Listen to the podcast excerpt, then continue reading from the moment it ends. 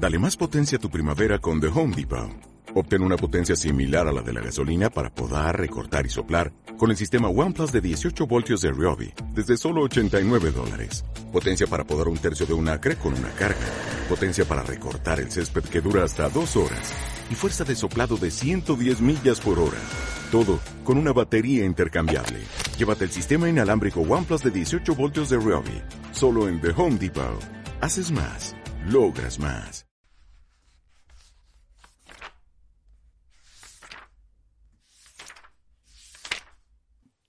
Cuando Alicia era llevada por el corredor de la muerte, pensó en pedirle a los dioses que le otorgaran llegar a la luz divina en ese momento, sin trámites ni aduanas, sin presentar el pasaporte.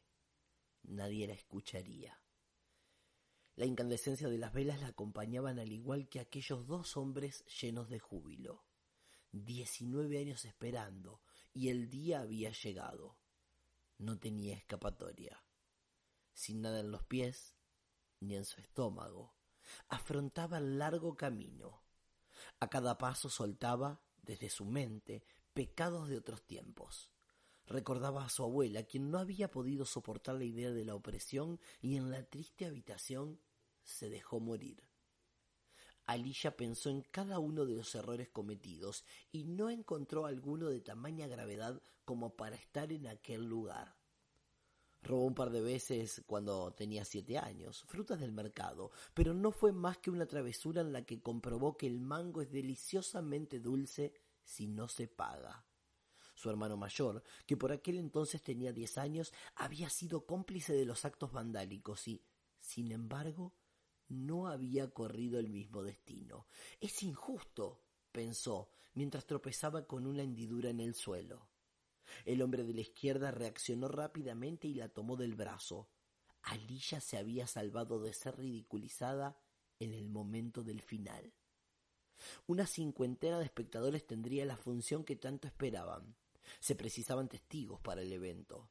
Ella se sintió rodeada por una manada de hienas risueñas, mezcla de nerviosismo y ansiedad. Dio otro paso y advirtió cómo se le hubiese complicado si tuviera opción de elegir el final. No era muy amiga de la electricidad, así que la silla eléctrica se descartaba al instante. La inyección letal seguramente era la mejor opción, aunque desde niña le tenía fobia a las agujas cuando había contraído pénfigo. Cuando todo se iluminó, su rostro también lo hizo, quedando completamente al descubierto. Cejas delgadas acompañaban sus ojos ceniza, brillantes, húmedos, que soltaban una lágrima fina e imperceptible sobre sus pómulos anchos y resaltados. Sus labios carnosos dejaban asomar una muralla de marfil impenetrable. El pelo lacio le caía de lado acariciando por delante su seno derecho. Alilla era hermosa, era lluvia, no de la que te refugias, sino en la que bailas.